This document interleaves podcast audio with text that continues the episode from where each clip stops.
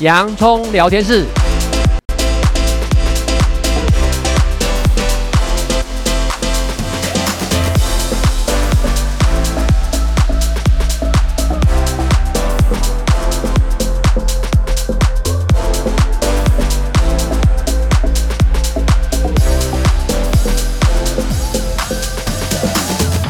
这里是洋葱聊天室，人生如洋葱，要勇敢小心的剥，不怕掉眼泪，从挑战中让生命更璀璨，陪你度过生命大小事。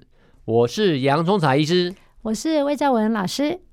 嗯，今天十二月二十五号，那十二月二十五号大家想到的可能是哎。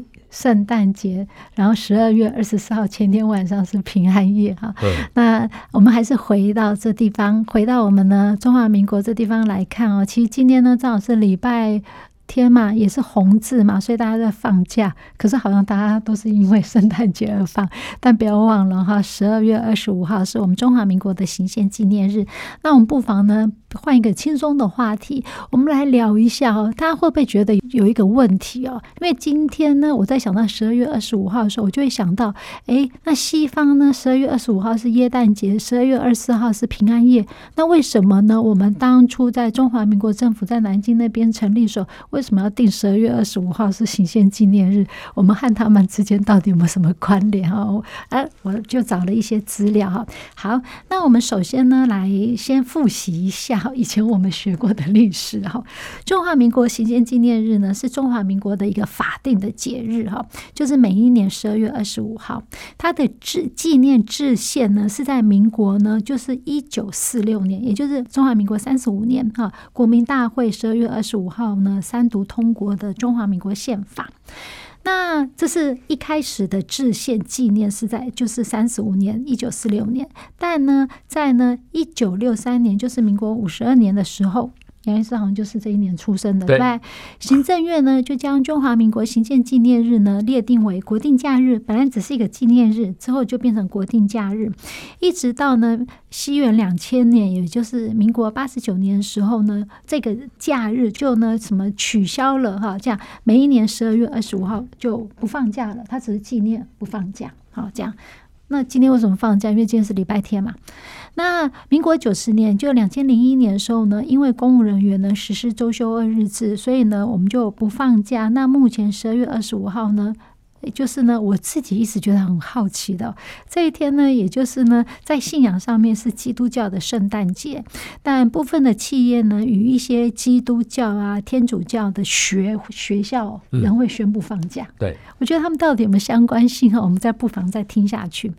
那到底呢？我们杨医师，请问一下，我们先说一下行宪纪念日的由来，好吗？啊，行宪纪念日的由来，因为呢，我们这么说好了，宪法啦，对一个所谓民主国家是蛮重要的哈。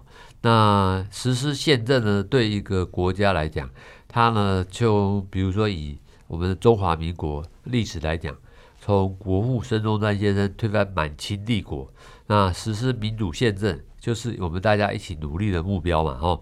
那如果看看历史，你说对于推动宪政的一种努力，先开始的时候有民国元年的叫做临时政府组织大纲，还有临时的约法。接着呢，在民国二十年的时候呢，国民政府呢颁布叫做训政时期约法。还有二十一年呢，通过并且公布五五宪草。以前在我们的历史课本上这一段真的写得很清楚，哎，好这样子五五宪草啊，这样子以及训政时候的一些约法。但现在可能呢，嗯，尤其越针对一些比较年轻的朋友，可能对于这段历史并不是这么的清楚。嗯嗯。不过我想是这个一一步一脚印啊，吼。那后来在发生了对日抗战，也就是第二次世界大战的对日抗战，所以制宪的动作有搁置下来，一直直到呢抗战胜利以后呢，政府为了落实呢早期国父孙中山的理念，宪政体制，所以经过多次的协商，终于在民国三十五年，也就是一九四六年召开了制宪国民大会，然后在同年的十二月二十五号通过中华民国宪法。然后在三十六年的十二月二十五号开始实施，所以特别公布每年的十二月二十五号放假一天，来纪念这一天对我国国家的重大意义。嗯，所以呢，诚如刚刚杨医师提到，一个国家其实有它的一个宪法的，就是一个精神的立宪的一个根本大法哦。这样，那诶，小时候呢，我常常也就觉得哈，十二月二十五号是放圣诞节哦，但事实上是行宪纪念日。可是因为现在到现今为止哦，十二月二十五号呢是只纪念不放假嘛，这样子。但是二十四号大家还是会去平安夜啊，唱诗歌等等这些啊，这样子。那这件事情到底是不是巧合，还是刻意安排的？如果去查阅历史是有趣的啦，吼，因为呢，一九四六年十二月的时候呢，制宪国民大会所通过中华民国的宪法和这个宪法实施的准备程序中有规定，说啊，本宪法在一九四七年十二月二十五号实施，那会在这一天呢，要选出国民大会代表。立法委员跟监察委员，国大国大 现在呢也是一个历史名词。对，我们做个了解就好哈，以便在行宪之后产生中华民国政府。那一九四七年十二月二十五号，中华民国宪法正式颁布。那当时的国民政府的主席是蒋中正先生，他呢在国民政府呢公布国民大会得选代表名单之后，他有顺便发表了圣诞节广播的讲话。哎、啊，有内容吗？还圣诞节哈，连接圣诞节，有趣哦。那它的内容摘要，我们听听看了吼。他说啊，中华民国三十六年，就是耶稣诞生一九四七年的圣诞节，也就是我们中华民国和全体人民统一、独立、平等、自由、新生机遇造始的一天。好，我们新宪法的特点就是它保证要把基督教里的基本要素。也是个人的尊严和自由，普遍的给予我们全国的同胞。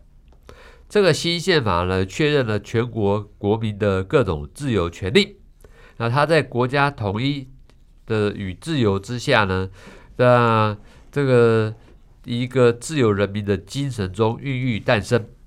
那我们认为，新宪法的实施只是完成我们建设新中国的最后目标的初步。但是，对我们中国三千年来专制的体制和封建的社会，是一个划时代的进步。啊，我愿意，我们同全国同胞凭着信仰跟虔诚，共同一致努力前进。也就是说，你可以听得到这个。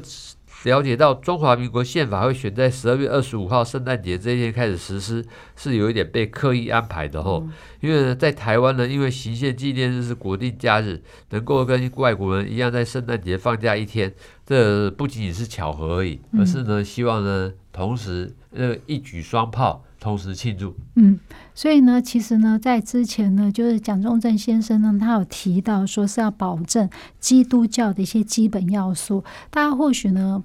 不一定有相同的信仰，但是呢，对于现这个基督教来讲，它的要素呢就是公理，哈，公理、平等和爱嘛，这样子对。所以呢，其实这个也就是我们现在呢，其实中华民国呢，台澎金马等等这些呢，我们共同追寻的一个理念啊，这样子对。所以呢，哦，原来有像这样的渊源啊，这样那时候可能蒋中正先生他是受洗，他是基督徒嘛，所以他特别提到这一点哈。但是其实，在台湾呢，一一个多元文化的一种呢信仰的社会里面，每一个人我在想强调的一个信仰的价值都是这样子啊，都是一些公益，然后呃平等和爱的一个自由这样。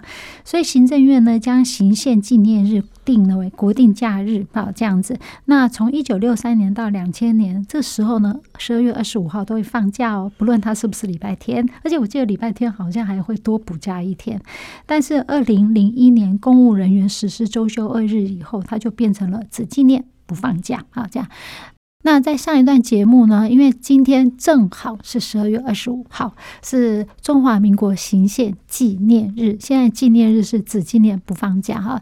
但是呢，其实我很早小的时候，我就会觉得这个放假明明就是耶诞节放假，所以呢，我就特别再去查了一下，哎，结果真的呢是有这样子的一个关联性啊。那耶诞节呢，在西方的社会里面，它真的是一个非常重要的一个日子嘛，它类似好像。我们的华人的春节是一个团聚的日子。那在耶诞节之前呢，就有万圣节。万圣节是要吃火鸡大餐的。杨医师，你在美国有吃过火鸡吗？你讲的是感恩节哦，那感恩节，他他们之间好像万圣节、感恩节、耶诞节，他们是不是都在几乎都在差不多一？万圣节是十月三十一号啊，十月那感恩节呢？感恩节呢，应该是在我没记错的话，应该是在十二月的第二个礼拜。他就没有固定的哪一天。对他那时候是为了纪念他们那时候祖先呢，跟。这种所谓的印度安人，对五月花号的一个纪念日。所以呢，万圣节、感恩节和圣诞节，其实这三个节呢，在西方社会是蛮重要的。他们是一个团聚，也是类似我们华人团聚的一个日子啊。那圣诞节之前一天，其实平安夜不是十二月二十五号啦。平安夜是十二月二十四号嘛，这样子。那我小时候我就印象中，我好喜欢圣诞节。为什么？因为你会去买圣诞卡，那圣诞卡上面都有亮晶晶的。那你知道台湾呢是在一个亚热带的一个的地区，我们又不会下雪，所以呢，每次看到那个，我从小呢，我就会想着说，哎，哪一天我一定要想办法呢，要去呢，在圣诞节那时间呢，我要到西方的。国家去旅游，看看他们呢，在诶圣诞节的那那几天，他们怎么样去布置所谓的圣诞树啊？然后圣诞树上面不是有好多好多礼物嘛，对不对哈？还有哇，下雪氛围啊等等，然后你就会看到呢，穿红衣的圣诞老公公把礼物呢从每一家的烟囱里面啊放下来，这种感觉好像是我们得到一个福气啊，这样子。对，那平安夜呢，其实大家一定就会常想到平安夜那一首歌哦，我非常非常喜欢听啊。那它当然呢，它是在信仰里面，它当然是属于基督教的一个非常重要的节日，因为真正在圣经里面，它就相传哦，平安夜呢就是耶稣降生的那个晚上，也就是耶稣降生在十二月二十四号的晚上，在一片旷野里面呢，啊，那些守羊群的那些牧羊人就突然听到呢，天使。呃，天上天使传来的声音告诉他呢，我们呢救世主耶稣诞生了。然后这些呢，大家呢是要他是要要来拯救呢我们人类世界，因为呢在基督教观念里面，人是带着原罪，也就是欲望出生的。我们有非常非常多的欲望。那呢，耶稣呢在人世间活了三十三年，这三十三年他就是传去传达他的一些呢信仰、公义、真理和爱的这些精神，这样子啊。那诶，在这个故事里面呢，哈，就是牧羊人那时候呢，因为耶稣是降生在一个马槽，所以牧羊人听到消息以后呢，哇，就赶紧跟其他人分享啊，一传十，十传百之后呢，就变成了所谓报佳音这样子哈，报佳音的活动，然后慢慢的就会发展出平安夜的一些习惯哈，这样子来象征呢我们的一个季节的开始，希望我们的美好愿望。一一实现。那杨医师，你在美国待过啊？那对于平安夜到底呢，就是还有报佳音，到底它象征的意义是什么？其实我们先讲一下习俗好不好？就是那段时间，它到底有一些哪一些习俗？哦，它的习俗，它其实会有一些状况哈，可以是在这一段时间活动的。第一个报佳音，嗯、我们那时候呢，可能就是呢，呃，大家组成一个小小小队伍哈，然后呢，可能就是。呃、欸，聚会啊，聚会啦，到某一家，到某一家里面，兄弟姐妹对，然后呢，去这个传达互相祝福的讯息。哦，所以它也是一种祝福的一种代表，对对对，这样子。然后第二个呢，可以交换礼物，交换礼物，对，交换礼物呢，代表是说互相赠送祝福。哦，也是然后所以呢，这有一些习惯呢，是说，呃，包括您刚才提到的，像圣诞老公公那一些。他他们会在呢圣诞节的早餐呢再来拆礼物。哦，这样子，所以呢，其实送礼物是在耶稣诞生的那个晚上，十二月二十四号，然后呢，之后圣诞老公公就驾着雪橇来开始送礼物，所以我们在十二月二十五号的早晨一边吃早餐一边来拆礼物，对，哇，那感觉真的很故事性。呃第三个呢，情侣们会在平安夜的晚上邀请对方要不要去自己的家呢，跟家人们一起共进晚餐。那这种举动呢，都是双方开始对这段关系关系要认真的关键哦。哦，所以呢，平安夜其实很像台湾过年，就是要家人聚餐的一个重要日子。那家人都要活聚集在一起。所以在这一段时间，如果情侣会去邀请，就表示他非常认真的看待这一段关系，嗯，要让你呢去跟他的家人或家族长辈见面喽。对。嗯那再来呢？这个有这比较年轻的人，他们就安排像平安的派对啦，或是圣诞派对啦。那这样的盛大的日子呢，让那些年轻人呢会好好的庆祝一下。嗯。其实我们在年轻的时候，好像也都做过这些事情。对啊，还会放烟火啦，报佳音啊。报佳音，我记得我印象中报佳音，这真的是蛮有感的。那个时候呢，因为呢，其实台湾是一种多元文化的社会，所以如果呢，正好呢，哎，有报佳音的那些呢兄弟姐妹来到自己家里，哇，我会觉得好开心哦。那一年会过得真的自己啊，我觉得被暗示自己被祝福了哈，这样子。所以呢，这种不论是报佳音或礼物等等。在我们的心理行为、心理上面，它到底象征的意义是什么？大概它可以看到有几个象征了哦。第一个呢，就是平安祥和哦；第二个呢，就是大家可以团圆聚在一起，亲友团圆；第三个呢，期待呢心中的美好愿望呢，它能够一一个一一个一个的实现。第四个呢，就是很期盼呢，这样子好的佳节到来，让大家呢能够普天同庆，大家欢乐。第五个呢，就是有除旧布新，除去旧的传统，然后迎接新的日子到来，然后呢有更新的意义。所以其实哦，我觉得有人类的地方哦，总是有每一个地区它的一些相关的一些，因为文化造成不同的一些节日嘛。对。但刚刚听杨医师提到哦，就是圣诞节呢，还有平安夜，它就象征的一些平安祥和。家人的团聚，然后希望我们的愿望实现这样子，而且有除旧布新哦。确实，那个时候你就看到，我记得那时候在美国那段时间，就看到说大家呢就是屋都会打扫啊，甚至呢爬上屋子上面，然后去扫这样子灰尘等等。这跟我们华人的过年几乎完全一样啊，这样子哦。所以呢，其实只要有人的地方，都是希望能够得到呢上天神明啊、上帝的祝福啊，这样子啊，让我们。们能够呢有希望，然后很开心的哈，就算是遇到挫折，我们也知道这挫折就是我们人生中的养分。我相信呢，每一个节日还有每一个信仰的价值，就是在于哦，不一定要心想事成，但在我们人的成长过程里面，让我们会越来越了解说，呃，是人生不如意十之八九。但是呢，其实有时候呢，在我们呢呃低潮绝望的时候，你总会看到一线生机。啊，那这一线生机，可能呢，你手需要拉起来，让呢专业人员来协助你。那你也可能借由朋友啊，这样子互相的一些帮忙等等。这真是一个，我觉得这是人类呢一个生存的价值。啊，好，那这个礼拜呢，我们就跟大家呢应景一下讨论呢，行宪纪念日和圣诞节居然是有关系的哦。谢谢大家今天的收听，这里是洋葱聊天室，欢迎下一次继续收听。